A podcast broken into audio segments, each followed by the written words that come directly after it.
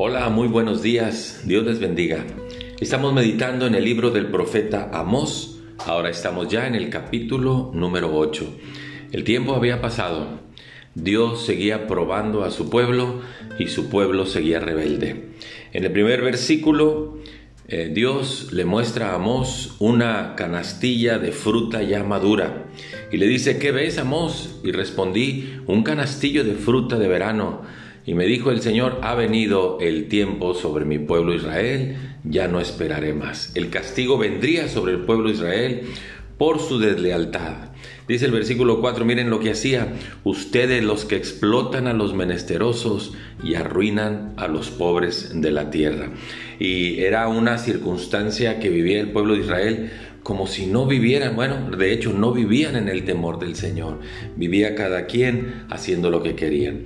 ¿Y qué iba a venir sobre ellos? Dice el versículo 9, acontecerá en aquel día, dice el Señor, que haré que se ponga el sol a mediodía, cubriré de tinieblas la tierra en el día claro, cambiaré sus fiestas en llanto y sus cantares en lamentaciones y haré poner silicio sobre todo lomo, que es una señal de dolor, y que se rape toda cabeza, una señal de dolor y de duelo, y la volveré como en llanto de unigénito, como si alguien hubiera perdido a su único hijo, y su postrimería como un día amargo.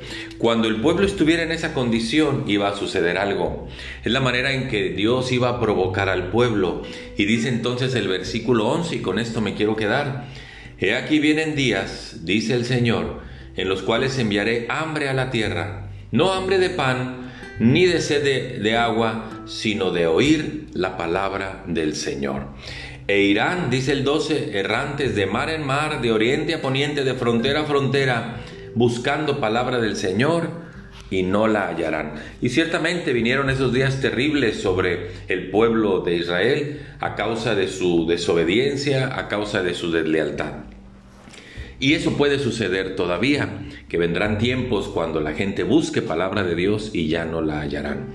Hoy es el tiempo para escuchar la palabra de Dios. Hoy es el tiempo para estar en comunión con el Señor. El Señor Jesucristo dijo en el Evangelio de Juan capítulo 15, versículo número 7, si permanecen en mí y mis palabras permanecen en ustedes, pidan todo lo que quieran y les será hecho.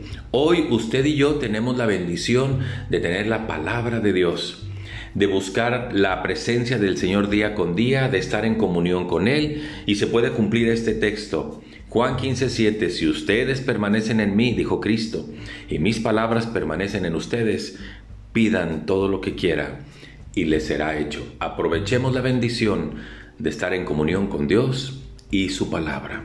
Que Dios les bendiga.